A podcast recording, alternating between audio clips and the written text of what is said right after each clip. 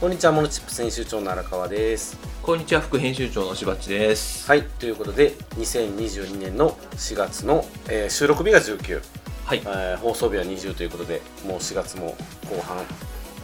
はいもうすぐゴールデンウィークにもなりあっという間にゴールデンウィークが明けたら5月の中盤になってるという ね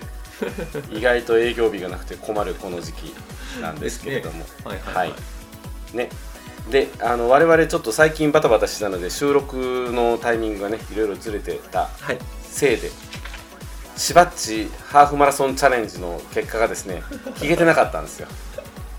これにつ本当いてですね今日ちょっと冒もう頭半熱く分以上忘れてましたけど。そう語り合いたいと思ってるんですけれども、はいえーとりあえずあの怪我して、えー途中棄権はしなかったあはい。乾燥しました。乾燥したはい。完走した素晴らしい21.1なんとかキロですねそうですそうです。はいいやーね、20キロだと信じ込ん でて。20キロまで頑張ったんですけど、え、はいあと1キロあると思って力尽きた感じで すね。俺は練習しなくても2時間が切れると豪語していたしばっちの、えーじゃあタイム は報告してもらいましょうか、 2時間26分4秒。337人中298番で す。めっちゃ後ろの方やしいやいやいやいやいやまあでもねよくわかりました勉強になりましたよはい練習しなかったら2時間はい起きることはできないということがよくわかりました、はいなるほどこでれは失敗ではなくはい、うまくいかなかったことが分かったという成功ですよこれは学びがそうったとエいジうこソとンでみすねたいな感じですよ ええように言うた えほんでどうなる、うんえーどうなるというか何もならないですよ何もならない、あのーもっと走ろうとか思ったんですか大会ないですからね夏はあそうかそうかここからオフシーズンなんかそううなんですよーんえあのご家族とかは最後応援に来てくれたんですかああの今回は間に合ってましたよああよかったよかった、前来た時は僕が思いのほか早かったんでゴールした後に届いた感じだったんですけど、届 いた、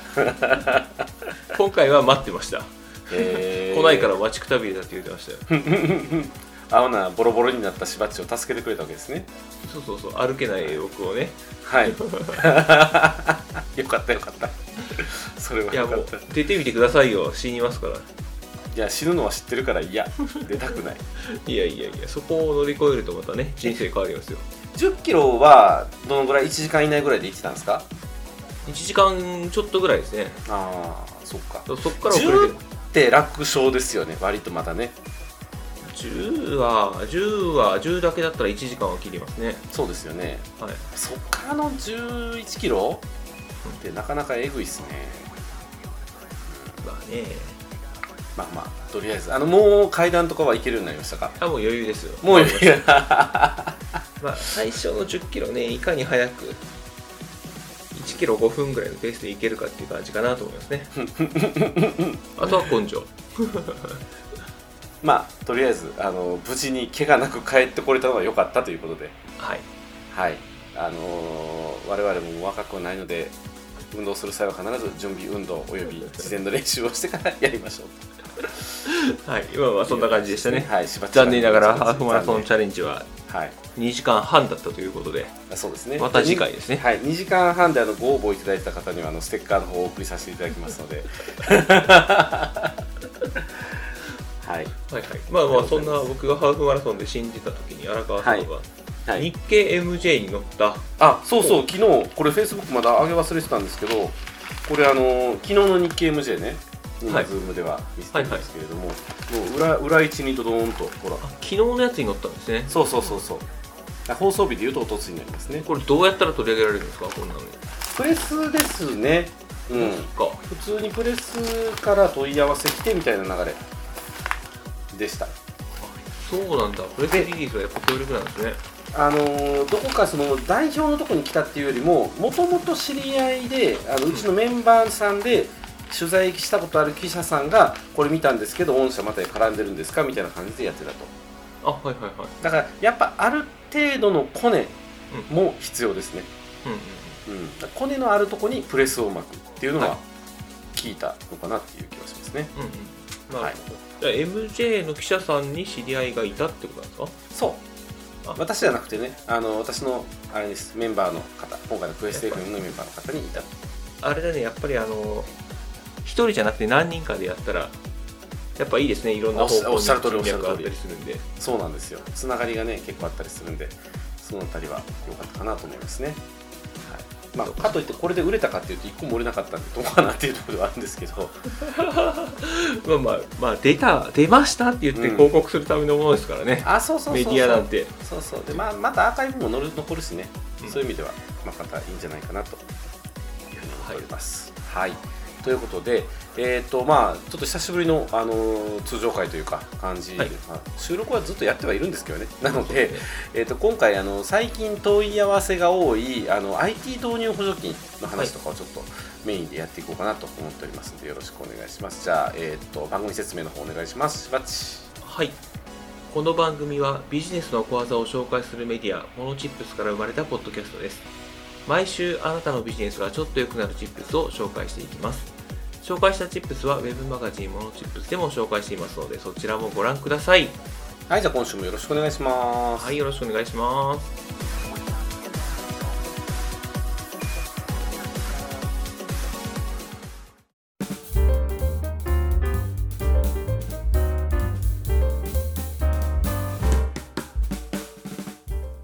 はい、ということで今週のしばっちのテーマ IT 導入補助金に関するチップスということで、はい。はい、IT 導入補助金って毎年ありますよね毎年あるけどここ45年ぐらい、うん毎年少しずつマイナーチェンジしてるっていう感じですかね。なんか一番初めに登場した時って結構なんか緩めやったというかなんかホームページ作りますとかでも出てたようなあ、出てましたね。 7ホ年ぐらーいムペ前ーでジすか作ねりますが対象になってましたもんね、当時は。そうですそうですよねで、はい去年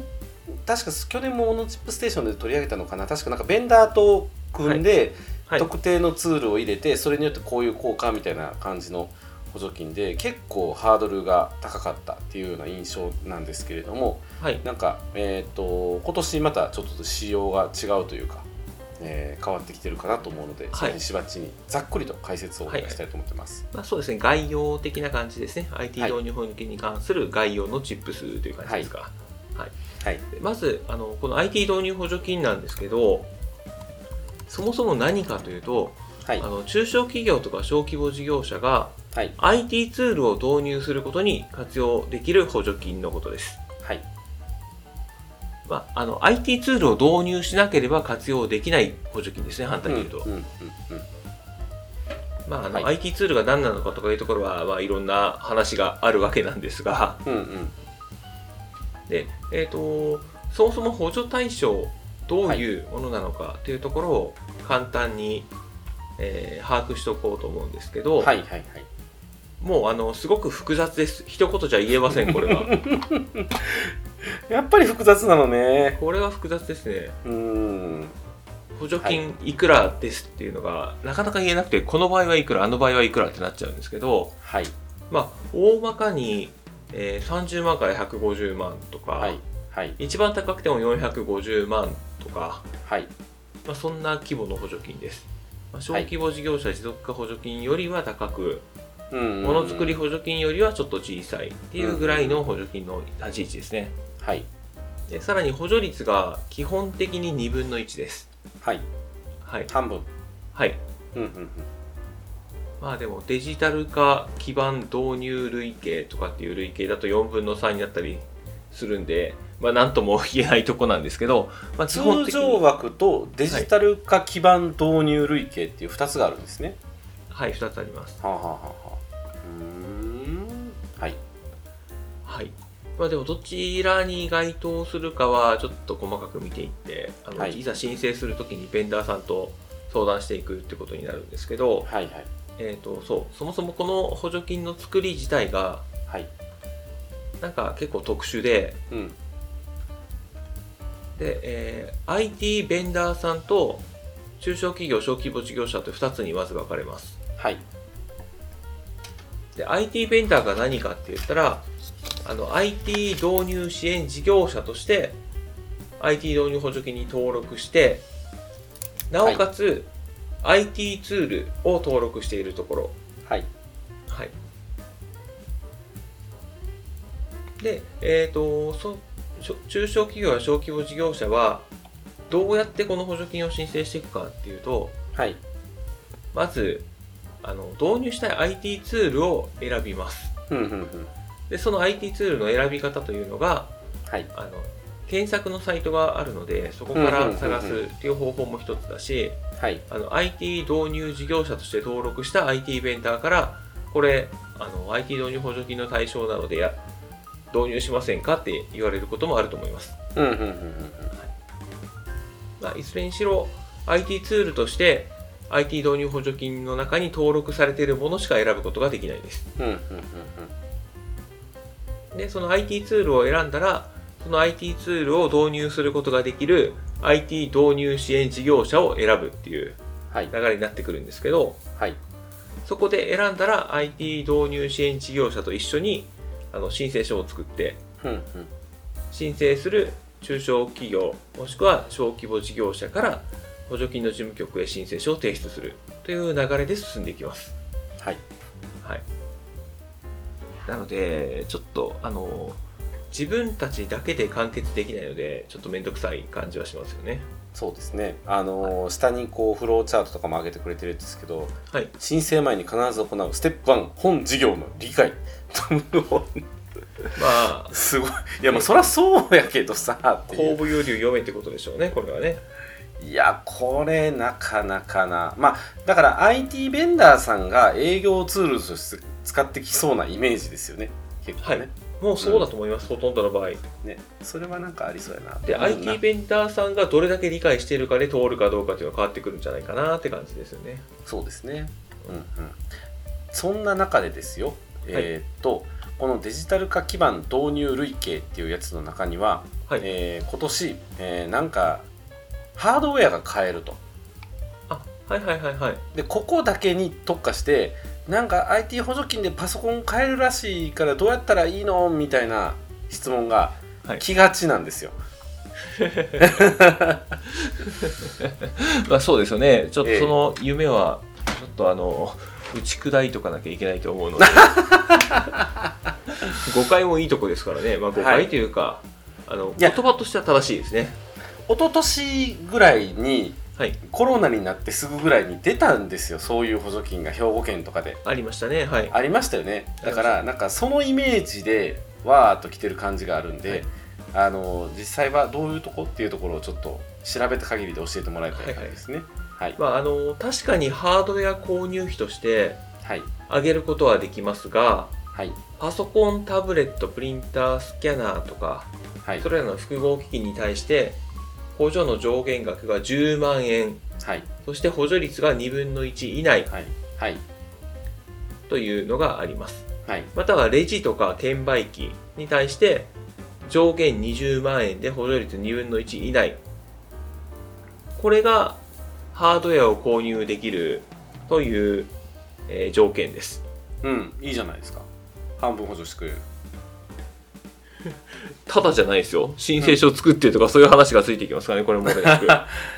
あれですよね、これでも、この図表を見る限り、デジタル化基盤導入類型っていうところで応募をして、はい会計ソフト、受発注ソフト、決済ソフト、EC ソフトを導入するのにあたりパソコンを買うからいけるとはいそうですそうですいう流れですよパね。ソコンだけではなくて、はいえーあくまでも IT ツール導入が前提ですね。僕20万のパソコン買います、10万補助してください、申請とかはできないってことですよね。はい、通らないですね。そんなのは通らないですよね。はい、まずい IT ツールを導入しなきゃいけないですね。うんうんうんうんうんうんなるほど。そうで、えーと、このあたりがあの何を考えてるか念頭に入れてるかっていうと、もしかするとインボイスに対応するためとかそういうのも考えてるかもしれないですね。ああ、なるほどね。はいはいインボイスね、なんか大きく変わりそうですけど、世の中があれで、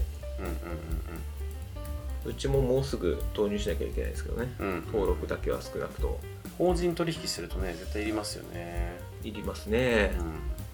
え、会計受発注決済 EC。これ、またあれやな、詳しく見ないと何とも言えないんですけれども、えーはい例えばクラウド型のソフトを使う場合、えーはいっとそこに対してのお金を払うのか、代理で払ってもらってその代理で払ってもらったとこに対してお金を払うにしないといけないのかとかなんかいろいろ問題起きそうな感じしますね、これもねえっ、と会計ソフトを IT ツールとしてと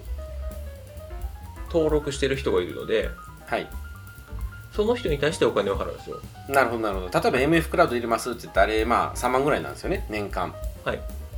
でその年間3万円を MF クラウドに直接払っちゃったらダメっていうんですね MF クラウドが IT ツールとして導入してたら別にいいですよ登録してたらああでもその支払った実績とかをどこからどこまでのタイミングでいつどう上げたらいいのかとかえっ、とそのあたりは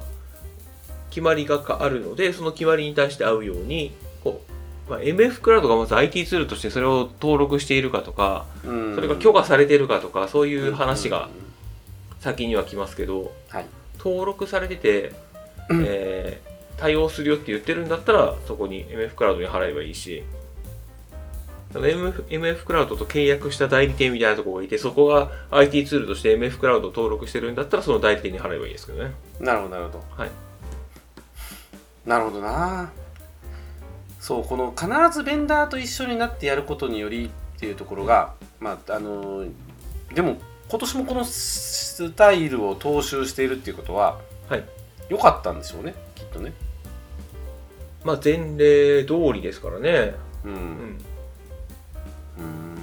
うーんいいだろうなと思いますねまあいいと判断したんだろうなって感じですかねなるほど荒川さんのところもベンダー登録したらいいんじゃないですかメダトーしてましたからね実際そうそう一そ昨年ぐらいねあ去年か去う年すぐできると思いますようーんままたあ今一年回は、一回してみよう一回してみてちょっと判断しますまたいろいろはい、でツールを何を登録するかっていうのがありますからねそうそこで去年結構詰まって、はいあのー結局なんかその提案に行くまでの、なんていうのかな、あのー気持ちが切れたまあねあの多分それなりの規模がある会社の方が取り組みやすいでしょうねあペインダーとしても、そはういで、すね、もしくはベンダーが誰かと組んでんのかなどうなんでしょうねベンダーが組んでるっていう話もそ聞れきこますけそどししばっちみたいな人と組んでやるとか、はいうんまあそうなんだけどなベンダー側としてどうなんだろうなそんなに、えー誰かと組むほどでもないような気もするっていううーん感じもありますね、うんうんうんうんまあ補助額もね微妙なとこですよねそうですね、組んで組んだ人に払ってまでって考えるとうん、うんどうなんでしょうねっていう感じですねこれね、ですね、まあ、うちとしてもそんなにメインで取り扱ってる感じじゃないですね IT 導入はうんうんうんうんなるほどねなんかね本当これ解禁されましたとかって言ってあのいつものごとく YouTube にうぞうむぞうの人が現れてきてこんなことができるよあんなことができるよみたいなことを言ってる状況ではあるんだけれど もまた言ってるじゃないですかあのハードウェアも購入できますよとかっていうのはあ、そうそうそうそう、まあ、間違いじゃないいけどねってう、いうんええっとこれいつからいつまでの補助金になるんですか期間ですかはい期間はもうあのほぼ気にする必要はないと思いますね何回もやりますこれはほう今出ているスケジュールで、はいえー、と第1次締め切りが5月16日はい日が6月13日はいこれが通常型ですはいはいはいで、えーデジタル化基盤導入枠が4月20日はい5月16日6月30日、あごめんなさい5月30日6はい月13日、ここまで今のところ出てます、ただ多分その後も続くんじゃないかというところですえねー、と去年はたくさんありましたからねうんうんうんで一旦ここまででは切ってはいるものの、えー追加とかなる可能性も十分あるかなと思いますなるほどなるほどでちょっと一つ注意しておいてほしいのがはいこれに関してはあの GBizID プライムアカウントが必須です、おしばっち大好き GBizID そうそうなんですよ、もう全部 GBizID ですからねなるほど中小企業の補助金関係はうんうんうんだからもう取ってない人はすぐにでも取ってくださいっていううんなるほそんな話ですこれは、どはいまあ、相で変もわらず郵送ですねはい結構、はいあの浸透してきてますけどね GBizID だいぶねそうですねうんうんうん 我々の効果があったのがなかったのかわかんないですけどこのなんか GBiz 協会からちょっとねもらわんとあかんぐらい GBizID について言い続けてますもんね我々ねそうですよね認定アドバイザーみたいな感じになってますからねねそうですよそうこんなのお金もらえないのになるほどっていうことは、まあ、とりあえず気になった方はホームページはもう出来上がってるんですよね出来上がってますえっ、と IT 導入補助金で検索したりはいで IT ツールどんなのがあるか一回検索してみるといいと思いますねうんうんうんとはいうもののまだツール検索できない 後日提供予定らしいです IT ツそっかールに関してはうんほんまやただもうもう4月19日だって4月10えもう締めえ4月20日とか言ってませんでした4月20日ですね一時締め切り本当今か日4月10 19でしょはいえ一時締め切りは何のためにあるんだ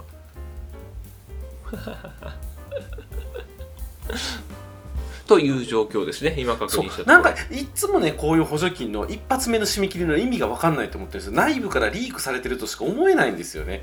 想定として準備していた人しか申し込めないぐらいの日程できますからねだってその準備なんてどうやってやるのっていう話じゃないですか普通にオープンになったものを見て動こうと思ったらねうんうん、そうですよねそうなんだよっていうのはなんかいつも思いますねうんなるほどなまあまあまあまああの IT 導入補助金2022っていう IT- 補助 .jp っていうサイトが中小機構の運営なのかな、おそらくはいできてますので、まあ、ちょっとじっくりこれを読んでみていただいて何かハマりそうなものがあればいいんじゃないかなとは思いまあすしとはあれですねあの活用事例は見といた方がいいですね先人はこんな感じで申請してたっていうのが分かるのであそれどこにありますあ見ますかちょっと待ってくださいね今私見てますけどスケジュール補助金とはここです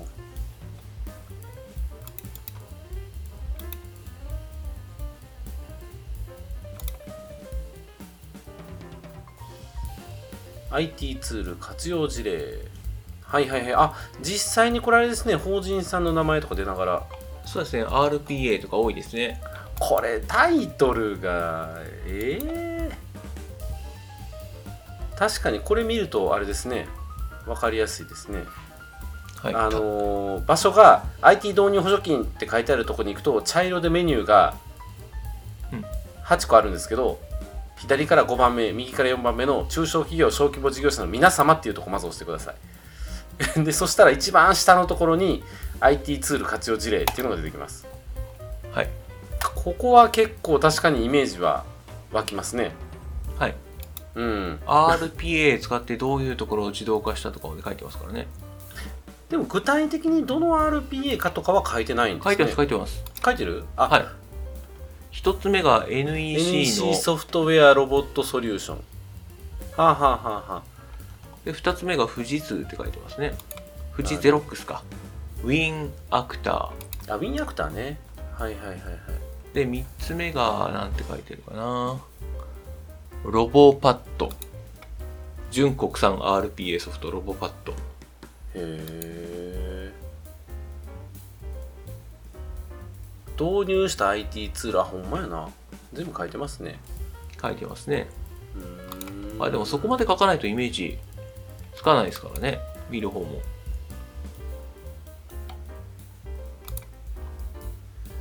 あーでもこれはベンダー側も確かに分かりやすいなうんはあはあはあだって例えばこの右下のクラウド会計申請ツールっていうところ右下ああはいはいこれがはいはい、はい、ここ見ていくと何を導入したってクラウド会計ソフトフリーですよはい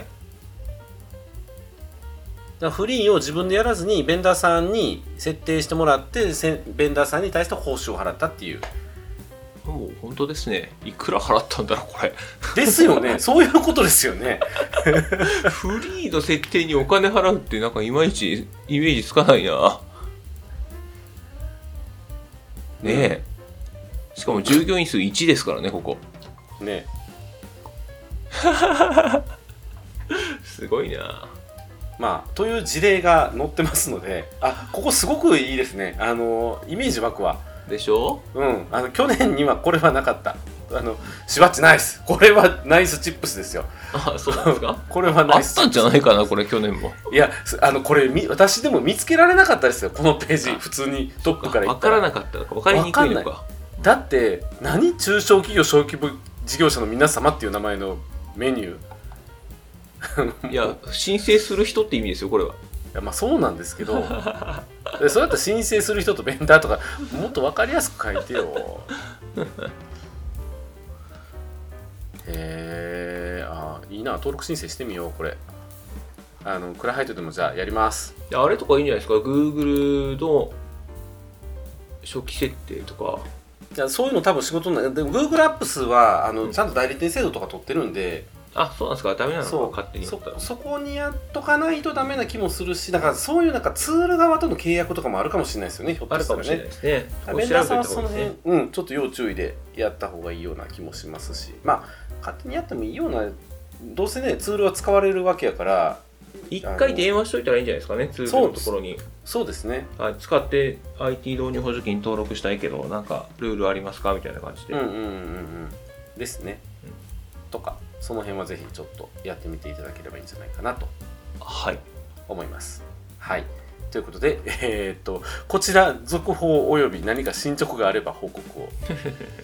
します。はい、はいということで、まあ、今回は概要だけということで、えー IT 導入補助金に関する概要のチップスでした。はいはい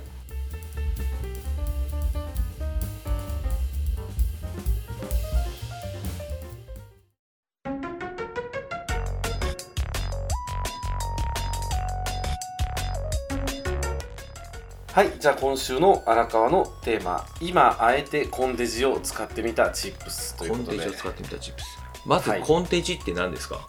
コンパクトデジタルカメラです。そんな略し方するんだはい、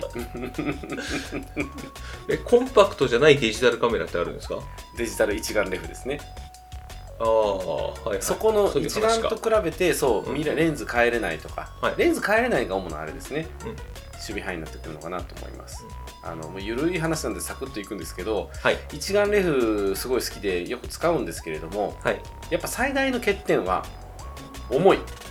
重いもうこれにつきますね、うんフルサイズミラーレスとか持ってると最近でこそちょっと軽めのやつは出てきたんですがやっぱり重い、うん、っていうのもあるので特にこう旅行行くぞとかさあ撮るぞとか気合い入れてカメラを持っていく装備で行く時はいいんですけど、はいそうじゃない日々とかあちょっと今いい写真撮りたいなとかっていう時に、持ってないことがやっぱり多いんですよはいはいはいは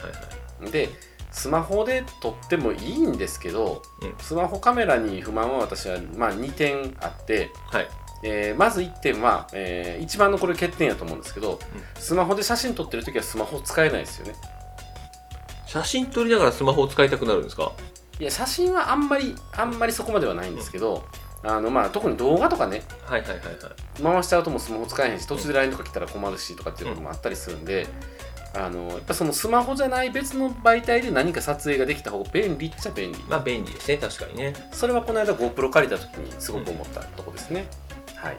でもう一つはスマホ特有のデジタル処理、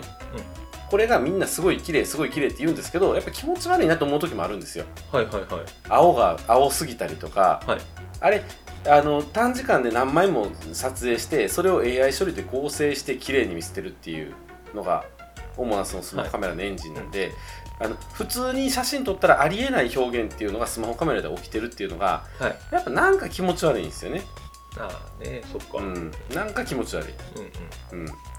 まあ、iPhone とか特に空とかはやたらベタベタ青くなったりするし、はいまあ、いいんですけどねあの十分綺麗なんですけどと思ってあのやっぱちょっとコンデちょっといいコンデジっていうのを持ちたいかなっていうはい欲が出てきて、うんうんで、あのーこれだからレンタルサービスにはまってるんですけど、はいあのー GR3 っていうあうのんリコーのカメラを今回借りてみたとうんうんいう感こじ、れ借りたら1日いくらぐらいするんですかはえっ、とね今回4泊5日借りて1万円ぐらいかなおー7000 8000円ぐらいかなだかいはいはいら高級コンデジなんですよいわゆる10万クラスのやつ、うんうんうん、を使ってみたという感じですね。で GR シリーズってすごいファンが多くって、はあのー昔からなんか独特の GR の世界観で撮れるっていうのがあるんですけど、あのーなんかノイズが乗ったりとか、うんブレたりとかも割とまあ、あのちゃんとやらないとししやすいとかっていう中でだからその味を楽しむみたいなあはいはいはいノイズとかブレを楽しむそううんなんかこう周りのその黒くなんか落ちていったりとかするところのその落ち方が綺麗とかねはいなんかあのーすごいこれあれですよねなんか手書き文化が好きやからみたいな感じで言ってるのとすごい似てるなと思ってああなるほどね、はなんかそういうあアナログ感なんですよデジタルなんですけど、うんうんうんあーななるほどっていう感じはしますね、だから撮影ただその GR は特に良かったのがほんま取り出して2秒ぐらいでシャッター押せるんではい下手したらスマホのカメラアプリ起動してヒュイーンって言ってるよりも早いんですよはいうん、だからそういう意味ですごく使い勝手も良かったしあとはまあファンが多いカメラを持つとインスタとか見てるの楽しくなりますね、ああなるほどねそういうことですねはいはい、はい、そうそうそうそうなんかそういうみんなと情報交換とかできたりとかもできするんでその辺はすごく楽しいなっていうのは思いますで私のインスタにはい GR で撮ったシリーズを最近上げてたんで、えー、ちょっと待ってくださいよ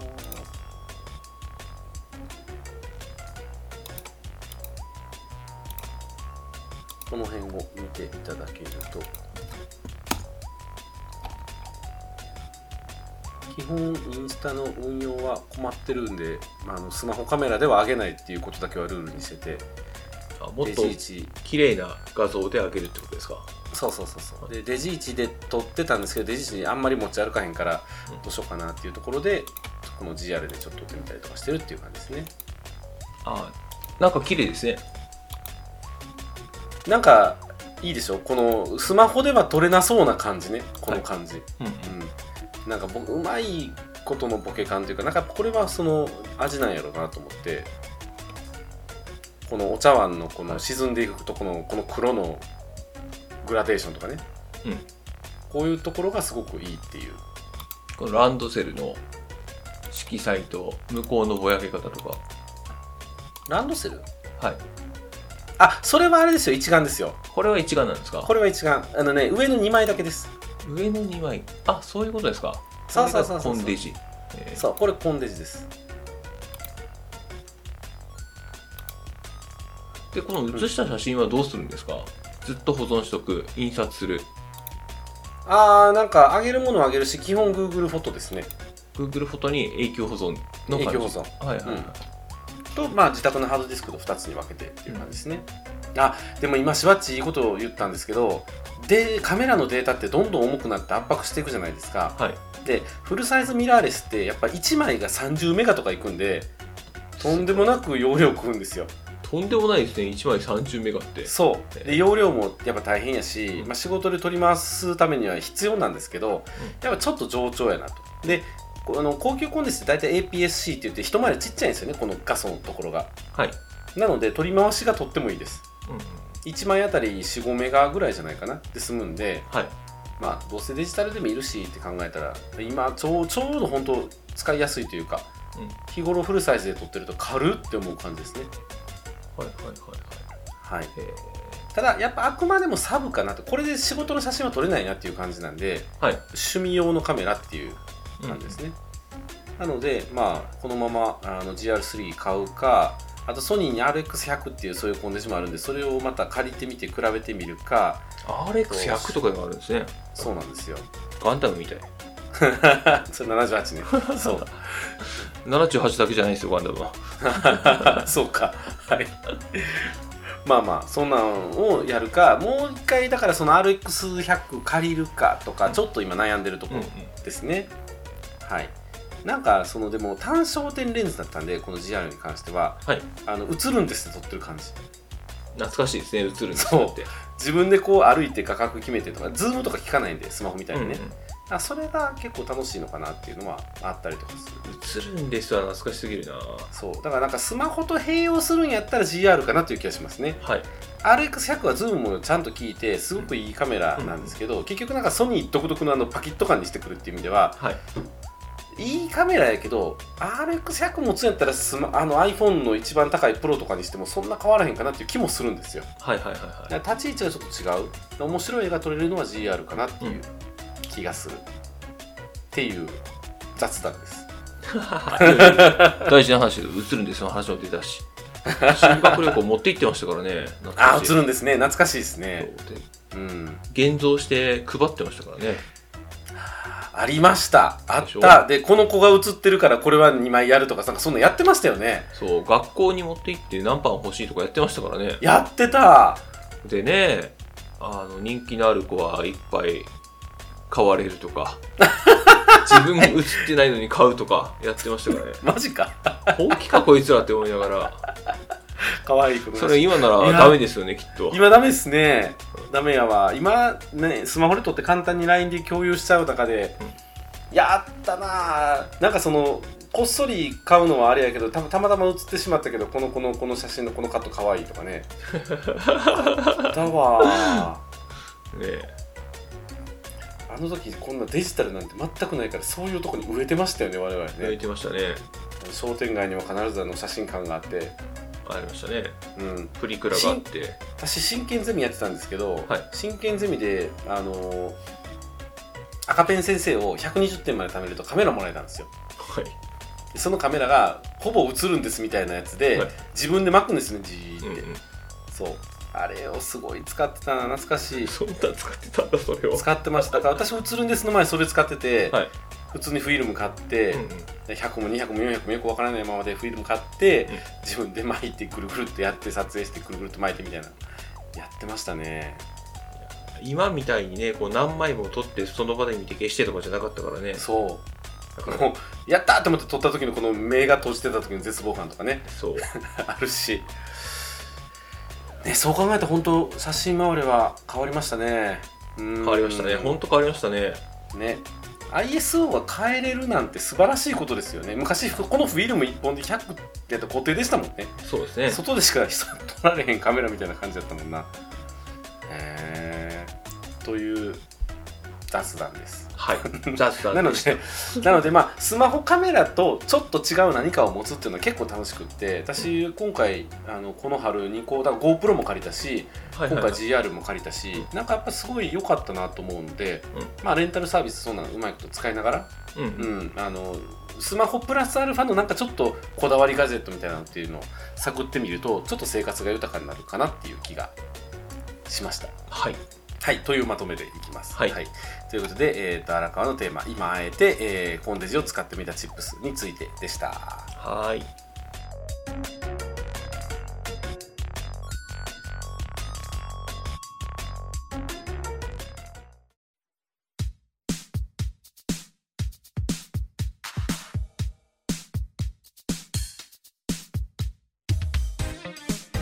はい、ということで今週の「モノチップステーション」いかがでしたでしょういかがかでしたでしょう かいやーなんか最後はまったりしましたけどでもこの IT 導入補助金おそらくですよ私の直感ですけど、去年よりは使いやすくなってると思うんですよ。はいはいはい去年めっちゃ難しかったんですそのツールの云々っていうのも、はい今年結構その具体例が出てきてるっていうのもあるので、はいまあ、関連業者さんとか含めて一回ちょっとサイトをじっくり見てみて、うあのーまあ、周辺の方の状況とかあのやってみてやってみてないとかっていうのも踏まえてあのいろいろ見ていくっていうのはいいんじゃないかなっていうのは思いますね。まあまあねであとあの補助金全般に言えることとしてはい、やっぱり遅いのでうーんやろうとして即導入できるかっていうとそうじゃないのではちいょっ、とその時間を許せるかどうかっていうのも大きい気がしますね事業自体のスタートも遅くなるし、遅くなりますうん、そうですね。そうなんですよ。だからほんそうですね。なので、まあ、余裕を持って、まあ、はい資金面も余裕を持ってでそうそうすそうね、当然うん。時間と資金の許すような、ちょっと中長期的にやった方がいいけどできてないようなことみたいなものにうん使ってもらうとうんいいんじゃないかなとはいそう思います思います。あと、対象となるのがあくまでも小規模、中小企業、はい零細っていうところですもんね。その辺の条件もサイトに詳しく載ってますのであ、ー見てみて。まあでもこここのあのラジオを聞いてくれる方々はほぼほぼ当てはまりそうだなぐらいな感じですけどねあまあ、まあね。で小も規模サービス業で、はいでも従業員100人マックスとかやから、意外と小売りでね、はい200人とかいてたりとかするとこもあったりするから、うん氷は常。勤50人ですよあ、常勤50人か。それ結構厳しいな。常勤なのでね常勤じゃない人は含まないっていうことになりますけどうんうんうんうんうんうん。でも常勤の考え方と、あれですよね、正社っていうこと。いや、そこはもっと細かく見ないと分かんないですね。そうですよね。だから、はいまあ、その微妙なラインの会社さんは、そういうとこもちょっとチェックしながら見ていただければという感じですし、まあ、あの、規模感全然うちらで書けないよという方は、ちょっとぜひ一度見て、まずじっくり見てみてから、うん単にパソコンが買える補助金じゃないけれども、まあ、うまく使うと、IT 導入できて、事業が促進していくっていうふうにもなるかもしれないので、はい、そやうってでみすたねら。いいんじゃないかなというふうに思います。はい。じゃあ、しばっち締めの方よろしくお願いします。はい。番組へのフィードバックは、ウェブマガジンモノチップスのお問い合わせフォーム、またはノート、ツイッターでお待ちしております。はい。ということで、お送りしましたのは、モノチップス編集長の荒川と、副編集長のしばっちでした。ありがとうございました。ありがとうございました。またねまた来週